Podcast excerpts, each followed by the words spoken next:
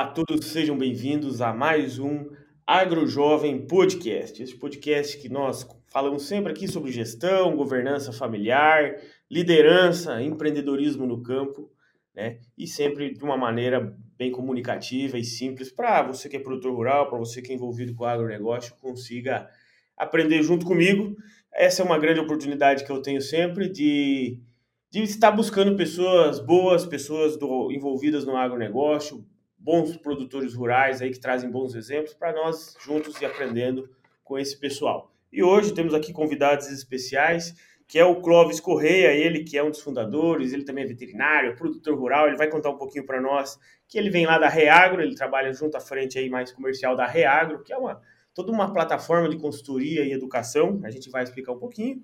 E o Arthur Falsetti, que já participou aqui conosco também, ele que tra... eu visitei já uma vez lá em Maracaju, na Sapeagro. O Arthur já participou junto com a Nuffield também aqui conosco num, em alguns episódios atrás, falando aí sobre gestão e liderança também nas fazendas. O Arthur também está junto aí com o time hoje da Reagro. Sejam bem-vindos, Clóvis, sejam bem-vindos, Arthur. Antes da gente iniciar rapidinho, gostaria de, de lembrar para você que ainda não está inscrito, inscreva-se no canal, tanto no Spotify como no YouTube, que daí você recebe sempre uma notificação de novos episódios. Estamos nas redes sociais. E para quem aí procura aperfeiçoar e iniciar a gestão, é, lembrando nosso parceiro, o E-Produtor, plataforma de gestão financeira de propriedades rurais. Então, seja produção de grãos, cana, nós, o pessoal tem cliente de açaí no Amazonas, tem de tudo lá, aves, suíno principalmente. Então, toda uma gestão profissional com uma maneira simples, toda uma equipe de suporte para auxiliar, tudo online, não precisa se instalar mais nada hoje em dia. Então solicite lá uma demonstração, vou deixar um link aqui também abaixo. Vai ter um QR Code aqui, assim fica fácil para você dar uma buscada lá no e-produtor. Então, ferramenta financeira, agronômica, zootécnica, integração com sensores, com estação, é um dos mais completos do Brasil. Dá uma olhadinha lá. Sejam bem-vindos, Clóvis, sejam bem-vindos, Arthur. Vamos falar um pouquinho hoje de gestão, de educação, de, de do agronegócio de uma maneira como um todo e como que nós podemos contribuir. Seja bem-vindo, Arthur Clóvis, ao AgroJovem Podcast. Valeu, Lucas. Obrigado. Prazer estar aqui. Obrigado, é um prazerão estar aqui. Cara, o prazer é meu conversar com os caras que entendem mesmo de gestão, porque eu, eu busco aprender, né? Aí eu vou, estudo, converso com produtores, aí a gente dá algumas consultorias de vez em quando, aprende junto com os produtores, né? Fiz alguns cursos já também, mas assim, nada melhor do que estar tá com quem faz ali na prática, de quem está no campo, né? E vocês aí eu já sei que é, é outro nível, né? Eu gostaria de entender mais, Arthur, você que já participou conosco, puder dar, dar início, depois a gente passa para o Clóvis, o que, que você está fazendo hoje em dia, né? Que já, já veio aqui, o pessoal já te conhece um pouco. Já aviso que na terceira vez que vir, já começa a, pagar boleto já também. Então, né? mas enquanto isso ainda está liberado. Seja bem-vindo, Arthur. Oh, é bom demais. Vou aproveitar essa segunda vez, então, que, eu, que eu tô de graça, né? É, o Lucas, eu, bom, tô, tô em alguns desafios aí. A última vez que a gente falou, é, eu estava saindo do meu processo de transição, né, da, da Sapeagro, é, e hoje eu, eu tô, atuo em três frentes, né? Eu sou produtor rural, né, já há algum tempo na, na pecuária de corte, e, e, tem um atrativo turístico em Bonito também, onde eu moro, né? Eu moro em Bonito, aqui no, no Mato Grosso do Sul.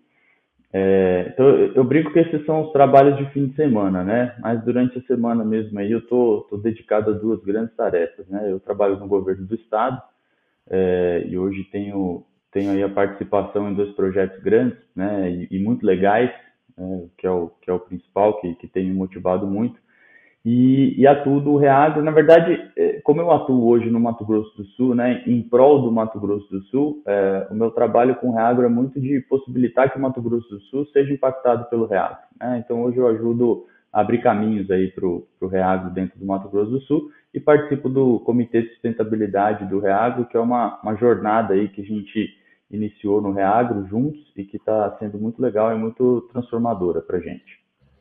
Oh, que bacana, hein? Sempre com novos desafios. E você é um cara novo, né? Tem que aproveitar também.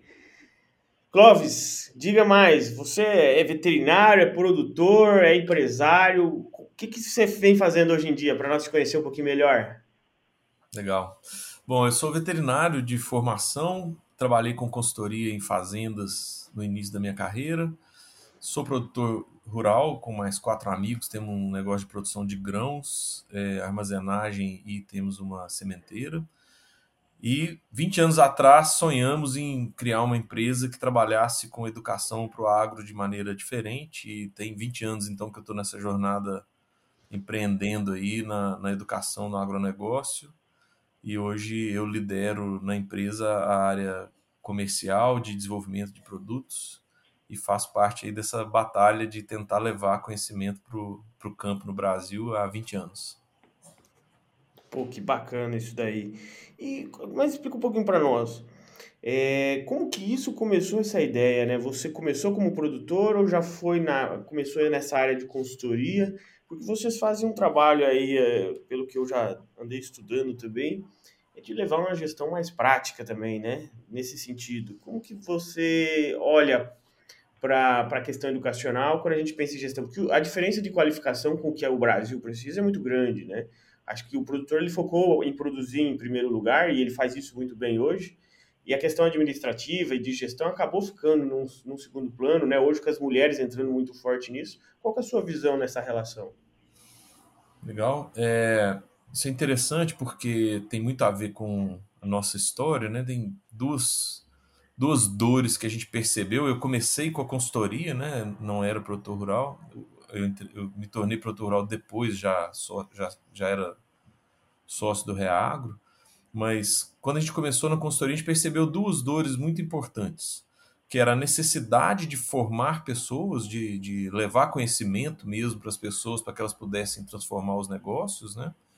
E a falta de, de metodologia de gestão. Então, assim, a gente percebia 20 anos atrás muita coisa sendo feita de maneira intuitiva, e muito, muita dificuldade em gerar mais dados que, que dessem suporte para uma decisão mais, mais sábia, né? uma decisão mais estruturada, e uma dificuldade muito, muito grande dos negócios, dos produtores, de entender o próprio negócio do ponto de vista da gestão, de entender como estava o resultado do seu negócio, como direcionar as melhores decisões. Né? Então, essas duas dores aí, a necessidade de formar pessoas e a necessidade de trazer metodologia mais estruturada para a gestão dos negócios foram os pilares que fizeram a gente criar a empresa. E uma coisa que eu observo, concordando com você aí nesses 20 anos, é que, graças a Deus, o agro brasileiro avançou muito, né? E a gente vê muitas empresas que aprenderam muito a produzir, que fizeram todo esse impacto que a gente percebe no país, né? Mas que hoje sofrem porque se tornaram empresas grandes e que muitas vezes ainda estão trabalhando com uma gestão muito júnior. Né? Então, assim, a gente acha que tem uma oportunidade muito grande para os próximos anos da gente aprimorar o padrão de gestão das grandes empresas do agro que foram criadas, né? muitas vezes empresas familiares que foram ganhando o jogo, né? E graças a Deus dando certo, cresceram, hoje tem às vezes grandes patrimônios, grandes fluxos de caixa para gerenciar, e às vezes faltando muita, muita metodologia. A gente tem tentado contribuir nisso aí. Que legal, legal. Quando você fala dessa metodologia um pouco diferente de, de levar a gestão na prática, no início lá, claro, agora na era da tecnologia talvez esteja um pouco mais fácil, mas na época, como que isso foi recebido pelo mercado? Como que os produtores começaram a olhar para essa metodologia? É interessante porque o que a gente tem feito não é nada complicado, sabe? Assim, a gente percebe, tem uma coisa que eu gosto muito, que eu falo assim, nada como um arroz com feijão bem feito, né? Então, assim, eu mineiro aqui, né? É, mas eu acho que muito do que a gente tem de dor para resolver nas fazendas ainda é arroz com feijão, sabe? Assim, eu acho que não tem muito o que complicar, sabe? E o que a gente fez foi, foi estruturar um método mesmo que organiza uma, uma coleta de dado bem feita e que gera indicadores que possam ser olhados para a decisão ser tomada, né? E, e, na minha opinião, isso foi recebido que a dor era muito forte, né? Então, assim, quando você traz algo que não é complicado e que conversa com uma dor verdadeira, né? E, e qualquer um que está no seu negócio e tem dificuldade de entender se o próprio negócio está indo bem ou ruim, tem a dor, né? Na hora que a gente começou a trabalhar com isso nos clientes de consultoria inicialmente, né? Poxa, a gente não está conseguindo entender o negócio direito. Vamos coletar um dado aqui para a gente conseguir melhorar isso e tal. Isso foi muito simples, assim, a gente é interessante que o trabalho de consultoria nesses 20 anos, a gente nunca fez uma propaganda da consultoria, né? Ele, ele se vende, né? Então, assim, um produtor vende para o outro, né? E até hoje, a gente hoje cresce 40% do nosso negócio em 2023 aí na consultoria, sem, sem nenhuma propaganda da consultoria. Por quê? Porque é fácil entender o benefício, né? Então, eu vejo assim, é, minha percepção é que a dor ainda é muito forte, e lá 20 anos atrás ela era, né? E à medida que você conversa e fala, poxa, vamos entender melhor o nosso negócio aqui, é, é fácil de todo mundo entender que precisa, né? Então a gente. E o que é importante? Sem muitas complicações, né? A gente está levando é, coisas que são essenciais em qualquer empresa e que são simples de ser implantadas. Dá trabalho, é claro, nada, é, nada cai do céu, né? Mas não tem. Eu, eu gosto de dizer assim: vamos fazer primeiro o arroz com feijão, depois vamos complicar, né? Exato. Primeiro fazer a coleta, organizar toda a informação, né? Eu queria é, contar. Ontem eu estava conversando com um produtor, ele é de Barreiras, né, lá da Bahia, e ele está começando a trabalhar com nós. Ele falou: a minha preocupação não é custo de produção DRE, o meu negócio é fluxo de caixa. Né? E vocês, o Arthur tem também uma experiência com isso, se quiser contribuir. É, e o nosso produtor, boa parte deles que a gente vem conversando também, a gente está vendo que o problema deles é esse fluxo de caixa, porque o mercado dá uma tombada, ele tem financiamento para pagar, ele acaba tendo que reduzir custo, é, aumentando o custo de produção, né? Porque ele diminui a margem por consequência disso, porque ele tem que vender na força. É, qual é a visão de vocês quando a gente pensa nesse, nesse, não é um indicador o fluxo de caixa, mas é uma ferramenta, né? Qual é a visão de vocês quando olha para isso? Porque talvez muitos produtores estão deixando muito dinheiro na mesa nessa frente. Né? Ele olha para o custo de produção, acredito que a grande maioria faz bons orçamentos, vai atrás, tenta negociar, e o produtor adora negociar, mas o fluxo de caixa muitas vezes está sendo deixado de lado. Queria ver um pouquinho da visão de vocês, antes da gente é, dar, sequência nisso, sobre essa questão do fluxo de caixa, se puder contribuir. O Arthur, acho que também tem uma, como trabalhou com propriedade diversificada, né, sabe a importância disso, né?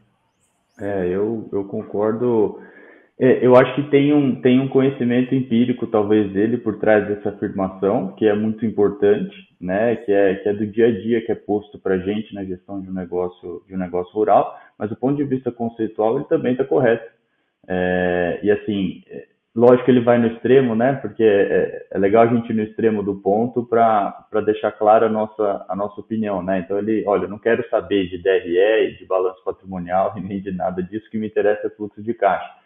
É, e, e, o meu entendimento é, está um pouco mais no meio do caminho. São, são ferramentas de análise complementares, sendo que o DRE e o balanço patrimonial é, e que entregam para a gente indicadores que são, que são muito importantes, né? É, eles basicamente nos trazem referência ao passado, né? E nos ajudam de certa forma a, a olhar para frente. E, e a gente, a, gente olha muito o EBITDA né, nos negócios, né, que, que equivocadamente para o português foi traduzido como geração de caixa, quando na verdade ele, ele, ele não é diretamente geração de caixa, né, porque você tem outros consumíveis de caixa depois dele, é, até você chegar no seu lucro líquido. É, agora, o que é de fato é sabido é que o que quebra um negócio é fluxo de caixa. Né? O que quebra um negócio é a ausência de capital de giro no curto prazo. Não é prejuízo demonstrado no DRE e no balanço. Né? É óbvio que você não quer ter prejuízo, né? é óbvio que você precisa estar rentabilizando seu ativo.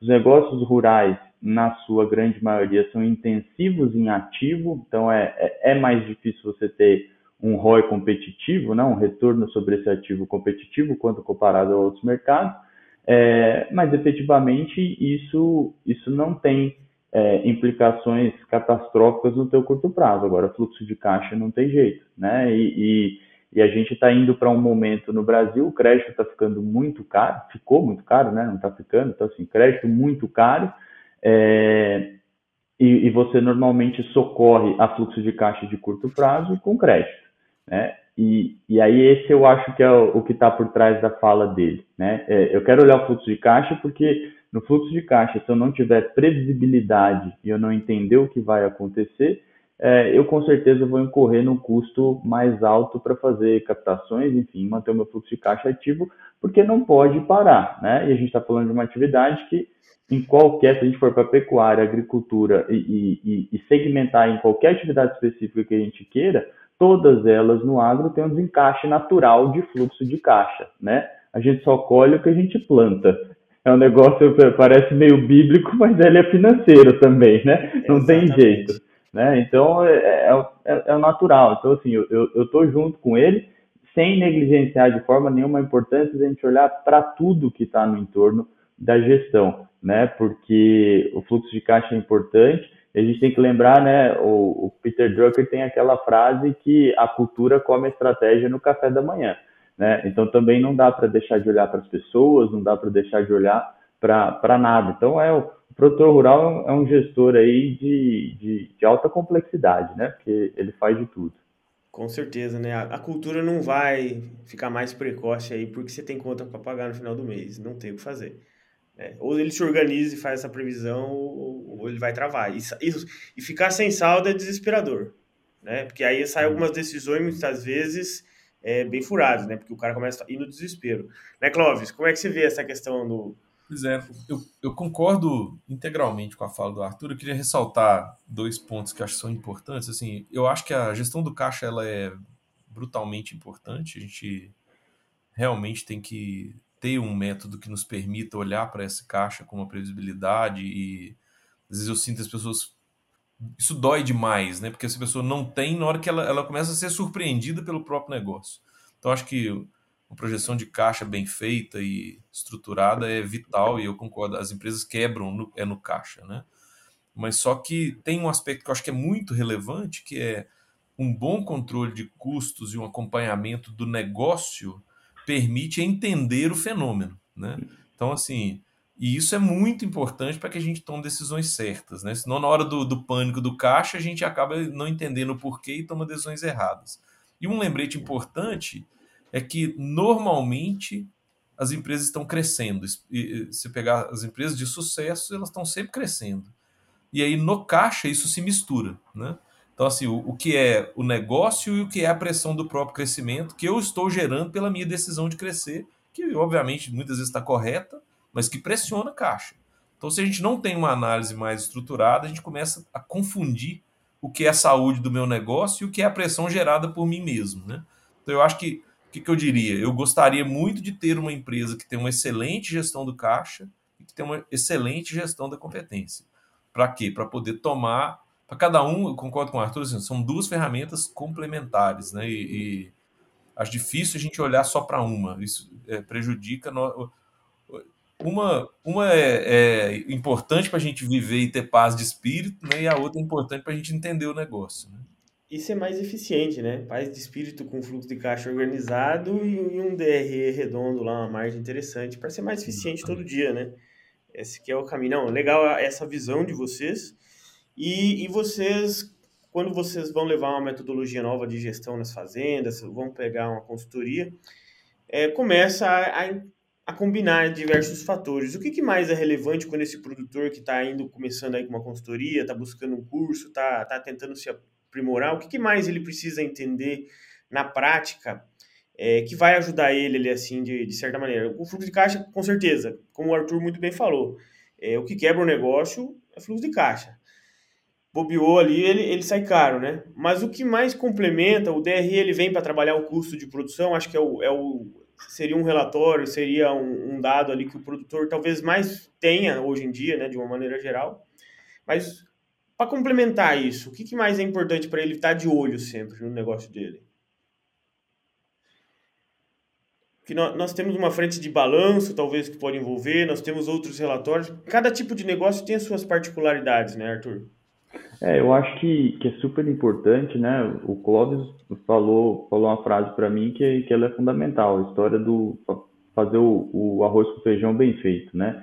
Então eu acho que assim, é, eu acho que as medidas que olham para eficiência operacional e produtiva, elas são fundamentais, né? É, a, a, história do negócio é, é muito difícil de contar ela olhando para uma ou outra coisa, né? Porque a gente sempre corre o risco de criar uma narrativa que ela é completamente equivocada, né? Então, é, eu acho que a gente precisa ter, ter um olhar é, completo e transversal sobre o negócio. Né? Eu gosto muito das temáticas da transversalidade, né? que a gente não ficar preso numa caixinha quando a gente está olhando para um negócio, para um projeto, para alguma coisa, e a gente tem um olhar é, transversal.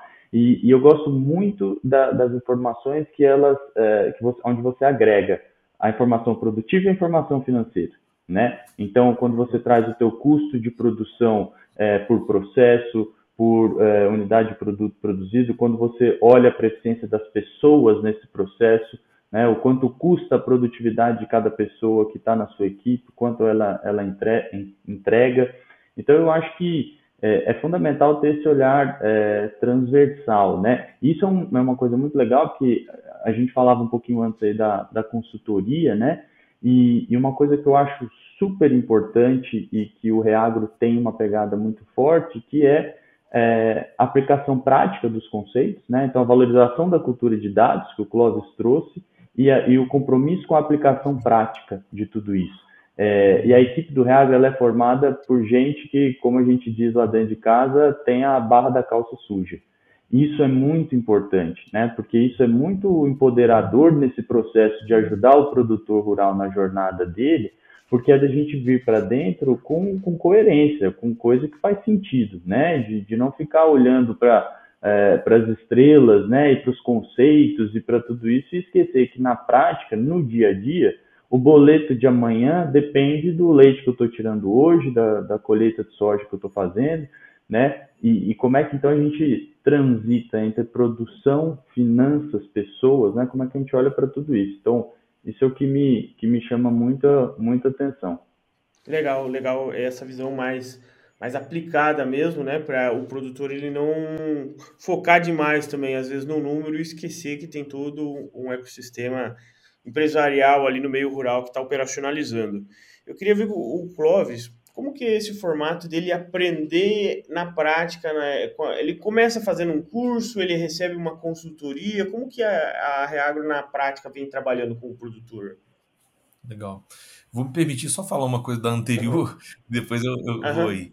É, tem um negócio que, eu, que me veio quando você perguntou, eu achei que veio na minha cabeça aqui, que eu acho que tem alguma coisa que é uma definição clara do alvo que eu acho que isso é muito importante. Eu acho que assim é preciso que as pessoas tenham um norte, né? E eu acho que no plano de uma empresa é importante ter um, um, alvo.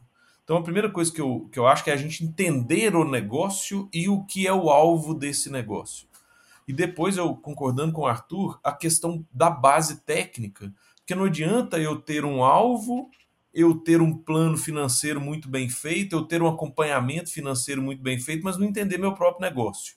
Então, entender tecnicamente o negócio, ter premissas bem suportadas, né? Falar assim, ó, eu estou plantando grão e eu entendo de grão, eu entendo de, de solo, eu entendo de, de, genética de planta, eu, não a pessoa, mas o ecossistema, eu, eu empresa, né?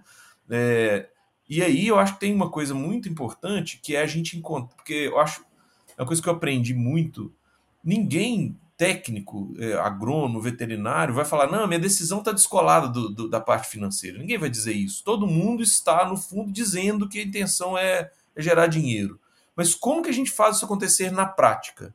Como que a gente coloca o resultado financeiro realmente mandando na decisão técnica? Fala, não, eu estou tomando essa decisão técnica porque ela gerará mais recurso. Aí, para mim, está o grande encaixe, quando a gente coloca a gestão financeira sendo capaz de interagir com as decisões técnicas e as decisões técnicas gerando mais dinheiro. Para mim, essa é a grande sacada do, do, do, processo de, de gerar resultado em empresas. Né? E aí, vou indo na sua pergunta, é, a gente tem muitas formas de, de, de abordar, de, de, tentar gerar resultado, de tentar gerar sucesso. Né? Eu, uma coisa que eu acredito muito é, é quando a gente define negócio na, na, na nossa empresa, nosso negócio, que é o que a gente pretende entregar para o cliente, é realização e resultado sustentável. Então, eu acho que todo, toda empresa só para em pé se ela estiver gerando resultado para o seu cliente. Né? E como que a gente tenta gerar resultado? De várias formas. Né? Então, desde o processo mais intensivo é uma consultoria, que eu falo que assim, consultoria, o meu irmão fala que é é, personal education, né? Porque é o jeito de você ir lá para dentro trabalhar a educação, porque no fundo tudo é educação, né? Consultoria nada mais é do que um processo de transferência de conhecimento para o cliente, né? Então esse é um jeito.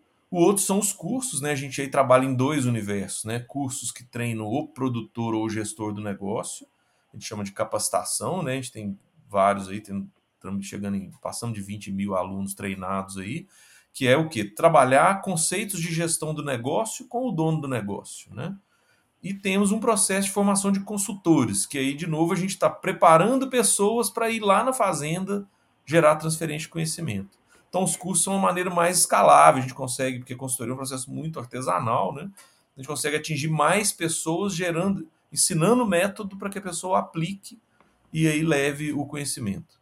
Então, são as duas formas, de maneira mais simples, que a gente trabalha. Uma é gerando educação para que a pessoa aplique, e aí é uma, é uma coisa na essência do conceito de educação, que fala assim: a gente só aprende aquilo que a gente aplica. Se você parar para pensar aí, você que está nos ouvindo, e falar assim: ah, tem um curso que eu fiz, gostei, achei interessante, mas não apliquei nada. Você não vai lembrar muito bem o que, que era.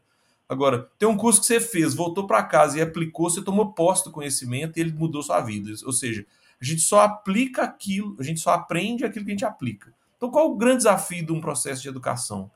Empurrar o outro para que ele aplique na hora que ele aplica, ele toma posse. E esse é o, está na essência do conceito do que é educação. Né? É, e é um conceito filosófico, mas ele é importante. Fala assim: ninguém ensina ninguém. Não existe o ensinar, só existe o aprender. Né? Ou seja, aprender é uma atividade ativa. Você não vai aprender parado ouvindo. Né? Você vai entender. Mas se você aplicar, aí você aprende. E esse é o grande desafio de qualquer empresa de educação: fazer o outro colocar na prática. Então, voltando à sua resposta, a gente tem dois jeitos aí, basicamente. Cursos onde a gente estimula fortemente que a pessoa leve para sua aplicação, tem um monte de método sendo usado para empurrar o cara para a aplicação, para que ele aprenda, e consultorias onde a gente vai literalmente na fazenda pegar na mão e fazer junto para gerar resultado e, tentar transferir conhecimento. Legal, legal. E quando a gente pensa nessa aplicação na prática, a gente tem hoje no Brasil, no agronegócio brasileiro, é, uma diversidade muito grande de atividades rurais que se complementam em alguns momentos, em outros momentos elas é, não têm uma interação entre si, mas se complementam em questão de financeira, em caixa, tudo mais. Elas estão unidas numa propriedade só. Tem as suas vantagens, tem a complexidade, tem inúmeros fatores. Qual que é o grande desafio hoje de um produtor rural que quer que está com problemas financeiros? Vamos lá, um case aqui, né? Um, um problema, você falar que vocês educam no problema. É um produtor que está com problemas financeiros, o que não é difícil, não é uma grande fazenda, tá? Porque daí o giro é grande, ainda vai, é um produto, é uma propriedade familiar. O produtor e ele está com problemas financeiros. Como que ele começa a se organizar? Principalmente produtores de grãos, vamos começar talvez por ali, né? Será que eu diversifico? Será que eu continuo investindo? Só curta custo, talvez será resolve, eu renegocio. Como que a gente orienta esse produtor para ele conseguir sair do outro lado, né? Qual que é, é porque vocês acreditam que quando o cara chama uma consultoria é porque ele já está enrolado, né? Então vocês sabem desenrolar o problema do produtor, do fazendeiro. Eu queria ter, eh, aprender isso com vocês, tá? Essa visão que vocês levam, como que vocês desenrolam? Legal. É, talvez você vai achar que eu evadi, né, da, da, da, pergunta, é porque ela é difícil, né? É, não, é, eu, eu, eu quero aprender minha... também, né? A minha opinião é que a resposta para isso está em encontrar a causa raiz. Então, assim, eu não, eu não teria uma solução, assim, não, faça isso. Eu acho que seria, quem dera, se tivesse eu, eu tava rico, né? É, o que, que eu acho que é o ponto? Encontrar a causa raiz. E aí, para mim, como que se encontra a causa raiz? Analisando o problema. E aí, como que se analisa o problema? tentando encontrar dados. Aí fala assim: não, mas eu não tenho nenhum dado aqui. Cara, vamos fazer 50 perguntas que gerarão dados, por mais que eles sejam intuitivos, para que a gente possa entender. E aí tem uma coisa que eu acredito, que à medida que a gente acumula dados, né, na hora que você tem uma experiência de centenas de fazendas gerando um norte, você começa a ter luzes no fim do túnel e fala assim, cara, isso aqui costuma dar certo, né? Eu tô vendo aqui que isso está gerando é, boas práticas que geram resultado. Então, o que, que eu diria para esse produtor? Cara, você tem que parar e analisar o seu negócio e falar assim: por que é que eu estou em dificuldade? Quais foram as decisões erradas que eu tomei que me levaram para aqui? E aí eu, trazendo brasa para minha sardinha, né, acho que a solução passa sempre pelo conhecimento. Porque falar assim: o que é uma coisa que eu acredito há anos? Tem dois pilares que me fazem acreditar muito no nosso negócio. Primeiro é a vocação do país. Cara, o Brasil é um país que tem vocação para o agronegócio. Então, se você está no agronegócio, você está no lugar certo no Brasil, na minha opinião. Então, esse é o primeiro aspecto. Você não está nadando contra a corrente, você está num país que tem vocação para o agronegócio. E o segundo, que nós já temos conhecimento e tecnologia desenvolvida capazes de fazer um nível produtivo absurdo. Ou seja, eu não tenho que inventar um conhecimento novo. Já existe o conhecimento. E aí, qual é o nosso papel e, e, e para esse produtor? Tentar fazer ele chegar no conhecimento certo. E aí, assim, tem tanto conhecimento que é difícil escolher qual é meu prioritário nesse momento. E aí eu volto lá no início da minha resposta, que é qual é a causa raiz, né? Então, assim, o que é que está... É, tem uma, uma lei que é famosíssima aí na agricultura, que é a lei do mínimo, né? Então, fala assim, uhum. pensa num barril cheio de furos. Qual é o furo mais baixo? Acho que o papel do produtor e do consultor nesse momento é escolher esse furo. Eu trabalhei com um produtor muitos anos atrás que ele falava assim, nós temos que pôr durepox no furo mais baixo. E nós temos pouco Durepox, então temos que escolher qual furo que a gente vai tampar. Né? Então eu acho que tem. E o Durepox aqui é o dinheiro, né? Então, assim, se eu tô com pouco dinheiro, estou em aperto, é muito importante eu escolher bem onde que eu vou pôr o dinheiro que eu tenho. Né? Então o que eu diria é gastar tempo tentando encontrar o problema para não sair dando tiro para todo lado, né? Porque senão a gente vai errar e vai gastar o pouco dinheiro que tem no lugar errado. Né? Olha só, para você que está ouvindo aí, acabou de ganhar aí 15 minutos uma consultoria, né, uma amostra grátis, para começar, né, e esse é o objetivo, né, que o produtor ele, ele se sinta instigado e de certa maneira provocado a refletir sobre aonde que será que nós estamos errando, né, a gente olha muito para o campo, olha muito para o mercado e é, são coisas que muitas vezes nós não controlamos e o que nós controlamos talvez está ali está numa gestão, está nas pessoas, está na informação que a gente está organizando né, dentro de uma, de uma propriedade rural independente da atividade. E para entender um pouquinho mais ali de como que funciona a, a Reagro como um todo, a gente falou que tem cursos, eu vi que tem curso de graduação já também, é, tem a consultoria, mas vocês também fazem treinamentos corporativos, tem outra uma vertente ali também, né? Questão de estágios. Explica um pouquinho para nós, Clóvis, como que funciona isso? Porque é, é bastante coisa. Eu nem dando uma olhada e nossa, né? é, é bastante coisa mesmo. É, a gente tem, então, cursos online. É, a gente trabalha hoje em quatro cadeias. A gente trabalha com pecuária de leite, pecuária de corte, é, cafeicultura e produção de cereais. Nessas quatro cadeias, a gente tem cursos online, e aí temos cursos para graduados, que são as pós-graduações, e temos cursos para não graduados ou graduados que estejam buscando um conhecimento mais de gestão prática da fazenda, que são as capacitações. Nessas quatro cadeias a gente tem cursos online e temos cursos presenciais. A gente faz curso no Brasil todo aí. É, temos aí mais de. Devemos estar chegando esse ano perto de 30 mil pessoas formadas aí conosco. É, são cursos de duração mais longa, tá? Não é um curso curtinho. A gente está até agora lançando alguns cursos de curta duração, mas são cursos aí que duram alguns meses, com encontros mensais e no online também, às vezes encontros semanais, é, onde a gente tenta levar algo muito aplicável e levar tarefa. Cara, você aprendeu isso, agora faz isso que você vai tomar posse desse conhecimento. Essa é a grande jogada, né? Temos consultoria também no Brasil todo nessas quatro cadeias. A gente tem uma coisa interessante que nós temos um time muito formado dentro de casa, então a gente tem um programa de estágio importante que a gente dá muita atenção, em que a gente forma gente que fica, uma parte fica com a gente, uma parte vai para o mercado, mas aí são estudantes de graduação, especialmente de agronomia, veterinária, zootecnia, que passam uma jornada conosco, tem um programa, um processo seletivo. Graças a Deus a gente tem tido aí 30, 40 candidatos por vaga nesse processo, a gente tenta escolher pessoas com muito potencial a gente investe muito na formação deles para que eles se formem muito preparados para o mercado.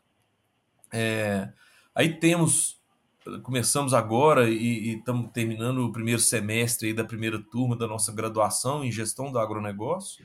É um curso 100% online, com um encontro presencial no final. A gente faz um, um hackathon no final, né? então assim, eles trazem um problema para resolver um problema real de uma empresa. A empresa vai estar com eles lá no, presencialmente, eles têm que apresentar uma solução e a, a comunidade vai lá apertá-los lá no, no, no final e todo semestre eles têm um problema para resolver é uma metodologia bem inovadora mesmo de, de educação.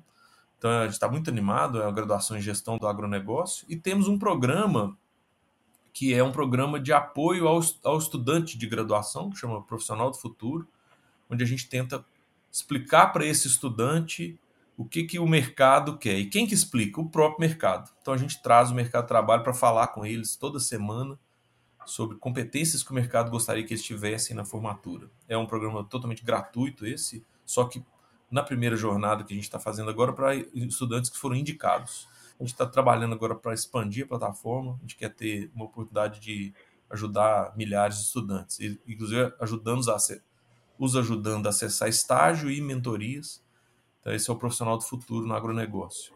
E a gente está lançando agora uma plataforma de apoio ao consultor. A gente está produtizando, de certa maneira, nossa metodologia de trabalho para levá-las levá-la para os nossos consultores, para os consultores do mercado, especialmente os nossos ex-alunos de pós. Temos aí alguns milhares de pessoas que fizeram pós conosco e que a gente quer ajudar agora a dar uma ferramenta para ele trabalhar o dia a dia na fazenda e garantir que ele vá transformar a fazenda, né? ajudá-lo a gerar mais e mais resultado para o produtor que no fim do dia a gente acredita que tudo precisa ser para gerar mais resultado para o produtor. O produtor, na nossa opinião, é o centro da, de qualquer estratégia do agronegócio. Você perguntou dos programas corporativos, a gente tem hoje treinando equipes aí de grandes empresas do Brasil, a gente tem procurado oferecer para essas empresas uma formação e o nosso maior diferencial formar as, as equipes das empresas com a linguagem do produtor, né? E a gente tem feito isso também para grandes empresas aí Hoje, boa parte das grandes cooperativas do Brasil são nossos clientes e da, algumas multinacionais importantes também, e muitas empresas regionais também. É um trabalho, é a área que mais cresce no Reagro hoje. A gente tem feito, tem tido bastante oportunidade de formar a equipe das empresas. E, e na minha opinião, por que, que tem dado certo? Porque a gente vai para a sala de aula falar de algo que está muito próximo da realidade da fazenda. E, obviamente, as equipes das empresas querem entender o cliente, e é que a gente acha que tem sido útil aí. Legal, legal, bastante coisa. Eu queria, pra, antes da gente finalizar, entrar num fator importante que o Arthur comentou no começo e você citou muito bem é, quando a gente estava trocando uma ideia antes, né?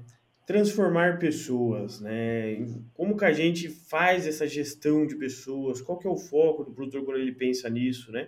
a gente vê que esse, é, tirando a questão financeira ali da gestão, um dos grandes problemas hoje é qualificação, né? Eu estava na Bahia lá é, esses dias, eu conversei com o Davi Schmidt lá da, do grupo Schmidt, ele falou, cara, nós vamos contratar presidiário, porque tá difícil de pegar gente boa para trabalhar e a, a, gente consegue pelo menos ali assim rodar, né?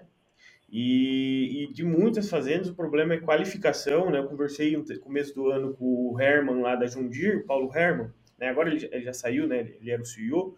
Ele comentou: a tecnologia está aqui, ela está aí para ser utilizada, mas ela é muito pouco absorvida por quem está no campo, na prática, porque o nível de qualificação ficou para trás. E vocês, puxando essa frente educacional, como que estão olhando para isso e qual é a importância para como que o produtor começa a se preocupar nessa frente também? Ele sabe que é um problema, mas ele não sabe para onde ir, o que fazer, como fazer, né?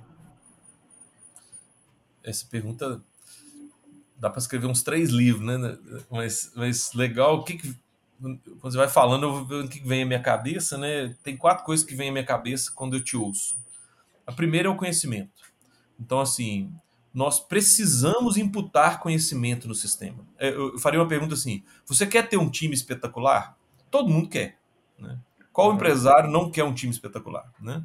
Então, primeiro aspecto, conhecimento. Nós temos que oferecer conhecimento de uma maneira que ele consiga é, aprender. Né? Isso é um processo importante, porque não adianta eu despejar conhecimento. Né? Eu tenho que fazer conhecimento chegar de um jeito que a pessoa consiga aprender. O segundo aspecto, valorização. Né? Que aí não tem jeito. É, eu já escutei algumas. Eu estou há 20 anos trabalhando com educação no agro. E eu já escutei algumas vezes a pessoa falando assim: ah, mas eu treino o cara e ele vai embora. Ele vai, o fazendeiro ao lado pega ele. Aí tem uma coisa dessa, não. Então não treine, porque ele fica tão ruim que o fazendeiro ao lado não pega e deixa ele com você, né? Então seria uma, uma grande burrice eu não treinar porque o mercado vai puxá-lo. Aí eu, mas por outro lado eu preciso treiná-lo e valorizá-lo para que ele queira ficar comigo. Uhum. E aí valorizar é profundo, né? Passa por realmente valorizar o outro. Tem um jargão que eu gosto de usar, que fala assim: bobo é quem pensa que o outro é bobo.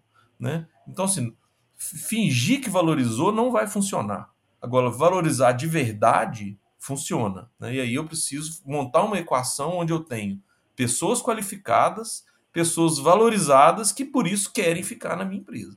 E aí a valorização de verdade, né? E o terceiro aspecto que eu acredito muito é clareza na direção, rumo, né? É, eu escutei essa semana uma coisa que eu adorei. O cara falou o seguinte: por que, que Moisés conseguiu levar o povo para a terra prometida? Eu achei muito interessante. Ele falou: primeiro, ele falou para todo mundo que ele sabia onde era a terra prometida. Ele falou: é naquela direção ali, ó. Vamos que é lá que está a terra prometida. Então, ao definir a clareza de um rumo, o povo seguiu, né? Depois ele foi lá no, no alto do morro e voltou com os dez mandamentos. Falou assim: ó, a terra prometida é ali e a regra do jogo é essa aqui. Então, assim, achei fantástica a analogia. Então, é preciso que a gente estabeleça um rumo e defina a regra do jogo de maneira simples. Por isso que Moisés voltou só com 10 mandamentos, né? Então, assim, se eu voltasse com uma constituição de 400 páginas, até a população entender, nós não vamos chegar nunca na Terra Prometida. Então, eu achei muito interessante, que eu acho que isso é... Então, resumindo minha resposta, né, assim, eu, eu imputaria conhecimento, eu valorizaria as pessoas e eu tentaria deixar claro qual é o rumo e qual é a regra do jogo. Eu acho que isso é fantástico, dificílimo de fazer, né? E por último, eu queria dizer uma coisa que acho que é importante. Esse não é um processo rápido. Esse é um processo lento. Pense como que as pessoas se transformam, né? Então, assim, pense em cada um de nós. Como que eu sofro para me tornar dia a dia uma pessoa melhor? Não é simples. A gente volta nos nossos velhos hábitos, a gente volta nos nossos velhos erros. Então, transformar pessoas não se faz com varinhas mágicas, né? Esse é um processo constru... tem que ser construído. Então, é um processo lento. Mas se é lento e é importante, nós temos que começar rápido, né? E aí ter respeito pela fisiologia da coisa para que a gente consiga construir equipes espetaculares dia após dia, né? E se a gente não acreditar nisso, nós não vamos fazer. Né? Legal. Eu lembro que da outra vez que eu conversei com o Arthur, ele falou uma coisa que eu até levei, lembro, lembro sempre no dia a dia. Ele falou assim: é, não, não foque na gestão de tarefas, foque na gestão de resultados. Como que seria isso na prática, Arthur, dentro de uma empresa rural? É, e você ali tem a experiência de diversas atividades, né, de, de diferentes negócios. Como que o produtor começa a ter essa visão também, né, de gestão para resultado e não de tarefa, né? É, eu acho que conectando um pouco o que o Clóvis falou, né, é, o Cláudio trouxe uma coisa que eu, eu, sempre digo, assim, a gente não pode negligenciar a complexidade desses processos, né? A gente não pode negligenciar a complexidade da gestão das pessoas. É, e a gente estava tendo uma conversa essa semana é, numa outra, num outro fórum de discussão, falando sobre como fazer gestão de pessoas de verdade, né, e fazer o indivíduo passar por essa jornada que, que, que o Clóvis acabou de, de construir aí para a gente, né, esse raciocínio, é, como que isso vai contra, em vários momentos, o que a teoria da administração traz para gente, né, porque, no fundo, o que a teoria geral da administração tentou fazer por várias décadas é, foi padronizar, né? Então, como é que eu padronizo a gestão? Como é que eu tenho processos? Como é que eu tenho é, algo uniforme que possa ser desdobrado em todos os níveis da organização? Mas quando eu vou para a gestão de pessoas e quando eu vou para a transformação do indivíduo, ela é do indivíduo. Então, é muito difícil fazer gestão de pessoas bem feito em massa, né? Porque uma parte você supre, né? E os processos são importantes, os procedimentos são importantes, o olhar para a tarefa é importante, né? Agora, de determinado ponto do caminho para frente, você está lidando com o indivíduo. O indivíduo tem as necessidades próprias, ele vai precisar percorrer uma jornada que é dele, que não é igual a do colega que está na cadeira do lado, porque eles são muito diferentes, né? Então, não dá para negligenciar é, a complexidade é, disso. E, e um dos pontos super importantes é o Clóvis trouxe valorização ali no, no meio desse, né, desse processo que ele construiu e, e, valorização é complexo, né? Valorização é profundo. E tem um ponto que para mim sempre foi muito importante na minha jornada e que eu, eu gosto muito de, de, de trabalhar dessa forma com as minhas equipes, que é a autonomia. Autonomia para mim ela é, é, é um ponto de valorização muito importante né? Porque a gente, primeiro, enquanto empresa, a gente assume que está tudo bem errar, é porque dá autonomia, então sair um processo de gestão é, centrado né, para um processo de gestão um pouco mais difuso, que olha para resultado e não para tarefa, é naturalmente assumir que o erro vai existir, porque todos nós erramos a todo momento, e que está tudo bem errar. E que a gente junto vai encontrar o caminho para parar de errar os mesmos erros. Vamos começar a errar outros, mas o mesmo a gente não pode ficar, ficar repetindo.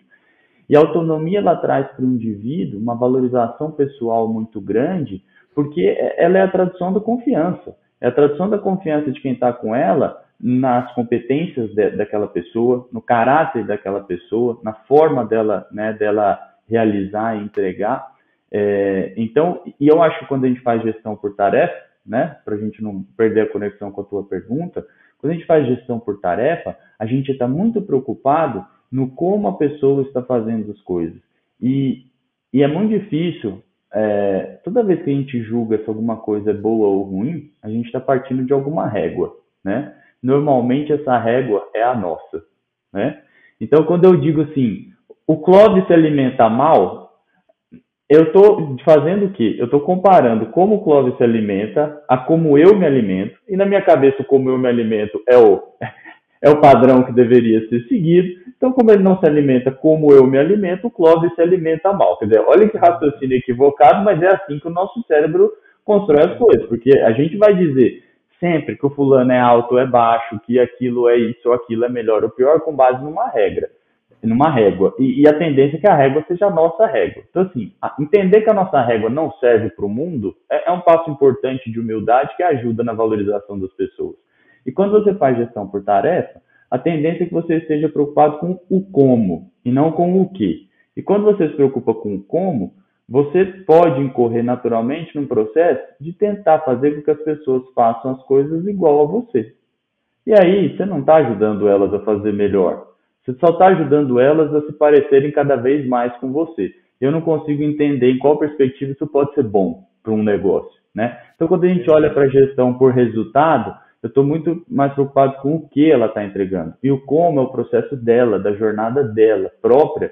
Que aí, lógico, no papel de liderança, a gente vai estar tá ali do lado e vai ajudar, né? Mas não para pôr a nossa regra, e sim para ajudar ela a realizar aquilo que ela precisa, para ela ter a, a valorização que é tão importante. É isso aí, você mandou muito bem, falou muito bem, né? E essa autonomia que você dá gera um, uma sensação de liberdade até ali pelo colaborador, e essa geração, essa sensação de liberdade é, aumenta a própria autonomia, aumenta a confiança, o que cria uma, um certo sentimento de pertencimento no processo, e isso vai, é um ciclo né, que vai cada vez aí melhorando é, não só a comunicação, mas é, a qualificação desse funcionário de uma maneira autônoma, né? É uma qualificação que ele, ele acaba buscando e se aperfeiçoando e tentando melhorar a cada dia. Legal essa visão de vocês aí. Por isso que é bom fazer podcast, a gente aprende pra caramba. Lucas, queria comentar, eu, eu tô 100% alinhado, queria trazer só um pequeno elemento, uhum. que até é interessante que o Arthur compartilhou comigo recentemente um artigo que corrobora isso, que dentro disso tudo tem um elemento que ele absolutamente, na minha opinião, é importante, que é a proximidade. Então, o Arthur compartilhou comigo um artigo que falava de equipes de alto desempenho é, pós-pandemia, né? E falando do, uhum. dos desafios de home office e tal. E tem lá um elemento que é o seguinte, falando que os líderes que lideram equipes de alto desempenho dedicam tempo no horário de trabalho para ouvir as pessoas em questões pessoais delas. Eu achei isso incrível é, num artigo lá de Harvard, né? Uhum. É, e o que, que, é interessante? Eu, eu acredito muito nisso, que é, a gente não vai conseguir tudo isso, essa confiança, essa, esse aspecto motivacional e tudo, se a gente não tiver proximidade real com as pessoas. Então eu acho que liderança passa por admiração, né? Isso é muito importante. Então eu vejo assim, eu queria só trazer esse elemento. Não adianta eu falar que eu vou querer ter uma equipe espetacular de alto desempenho é, mantendo um distanciamento. Posso estar oferecendo conhecimento, oferecendo bônus, dinheiro, um monte de coisa. Mas eu não vou ter uma liderança eficaz, na minha crença, né? Se eu não tiver proximidade real com as pessoas. Porque o que o Arthur trouxe é muito rico. Que é o seguinte: chega um momento que tem uma pessoa ali. E aí cada pessoa é uma pessoa. Se eu não entender com quem eu tô falando, e eu não tenho como entender com quem eu tô falando a 100 km de distância do cara, eu não vou é, é, ter uma proximidade que permita uma liderança eficaz. Então eu queria só trazer esse elemento, que às vezes. E aí, de novo, bobo é quem pensa que o outro é bobo, né? Se eu não estiver perto de verdade, o cara não vai estar tá perto de mim. E aí vão ter coisas que eu não sei, né? E aí, Exatamente. obviamente, eu não posso fazer isso com milhares de pessoas, mas eu posso ter uma cadeia de pessoas fazendo, né? Então é só para trazer esse elemento que está lá no artigo de Harvard, né? Falando líderes de, de, de equipes de alto desempenho têm proximidade real com as pessoas, ou seja, eles dedicam tempo para entender qual é a dor do cara na vida dele, na pessoa dele, né? Só para trazer esse elemento que eu acho que ele encaixa no Não, todo. Ele encaixa muito bem. É começo do ano, olha, acho que é fevereiro, março, eu fui a Guarapuava fazer um episódio com a Camila Kunzbock. Ela, é, ela toca algumas fazendas ali na região de Guarapuava. E ela estava na cidade e retornou aí na época da pandemia para cá e ela foca muito nas pessoas, muito nos colaboradores. Ela falou, é incrível como rotatividade praticamente acabou, tipo assim, diminuiu demais a rotatividade de funcionários é o desempenho deles, a dedicação que eles têm em fazer cada tarefa, o capricho aumentou. Você capricho é algo que é muito relativo, né? Mas você sente quando tem capricho num ambiente assim. Você sabe o que é.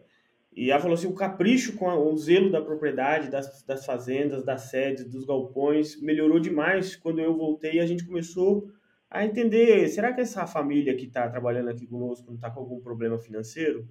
Né? Eles não vão conseguir ter um bom desempenho por mais que a gente pague em dia, mas se eles têm problemas financeiros, eles não vão conseguir focar nisso. Será que os filhos estão indo bem para a escola, estão conseguindo ter uma atenção? Será que eles não estão dando alguma ajuda?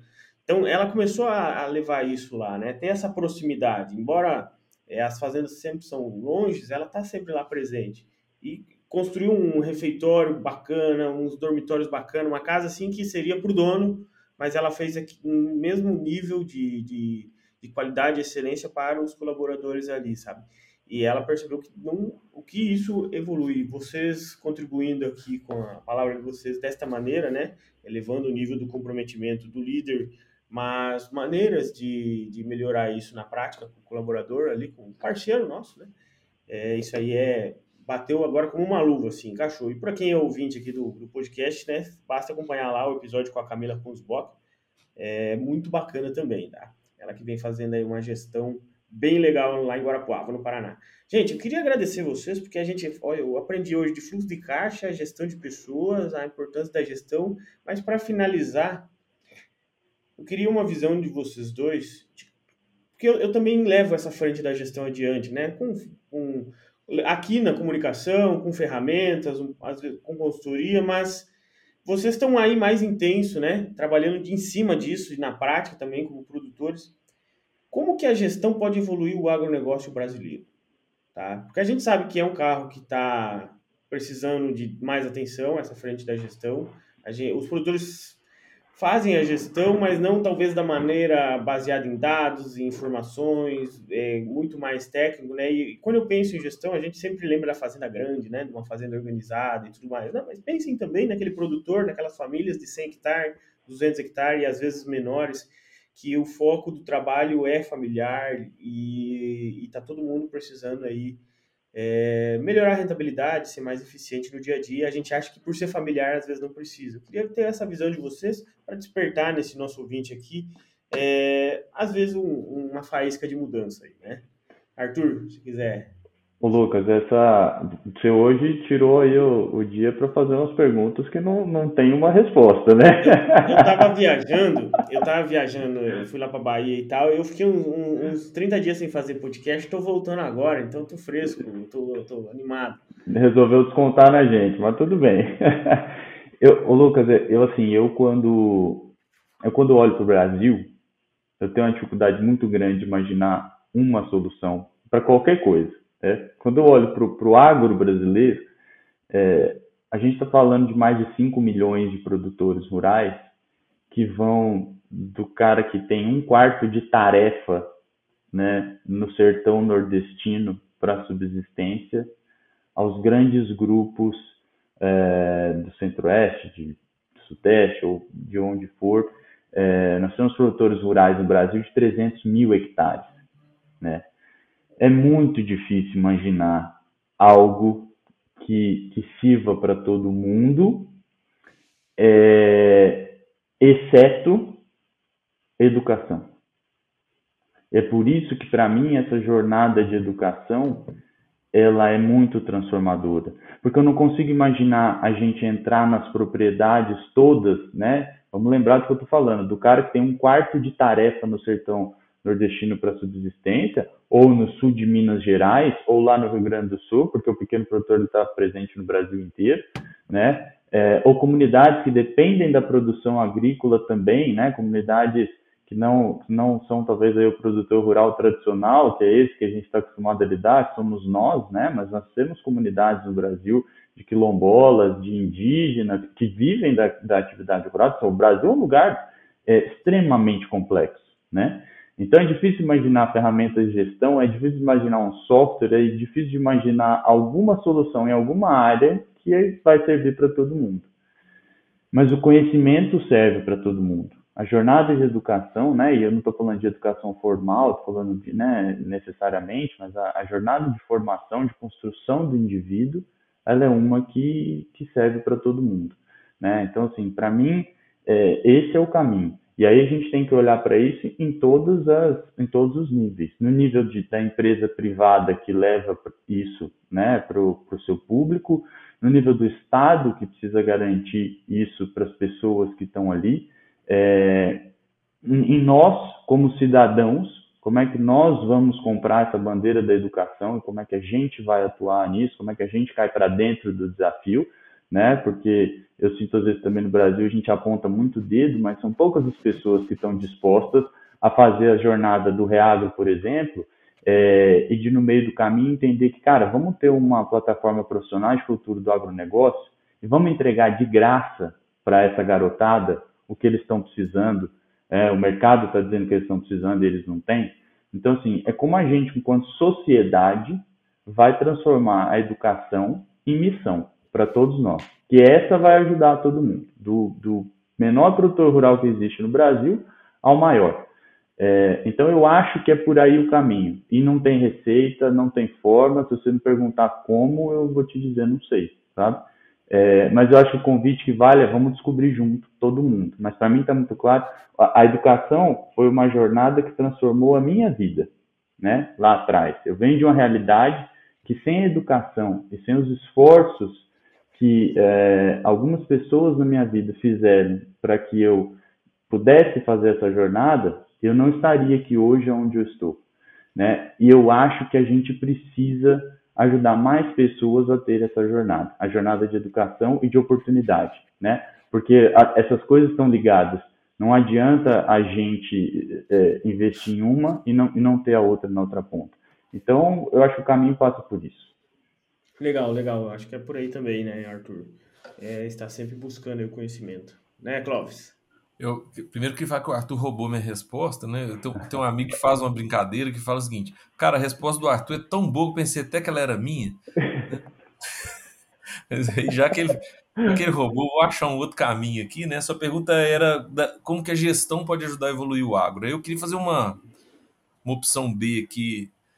É, eu queria perguntar para quem está nos ouvindo o seguinte: você conhece um produtor que não estudou, não tem método, não tem nada e tem um puta resultado brilhante no negócio dele? E provavelmente você vai dizer sim. É, a gente conhece pessoas que têm resultados fantásticos e que trabalharam lá do jeito que matutamente eles descobriram e, e, e se tornaram grandes empresários. Esse cara é brilhante. Né? Eu gosto de falar um pouquinho de futebol. Assim, esse cara é o Ronaldinho Gaúcho. Né? Ele é craque. Né? Então, assim, esse cara é fera, né? E ele existe. Tem muitas empresas no Brasil que foram feitas por pessoas assim. Aí eu quero provocar alguns aspectos que eu acho que é aí que a gestão entra, tá? O método de gestão. Primeiro, normalmente existe um grande sofrimento nessa empresa para a sucessão.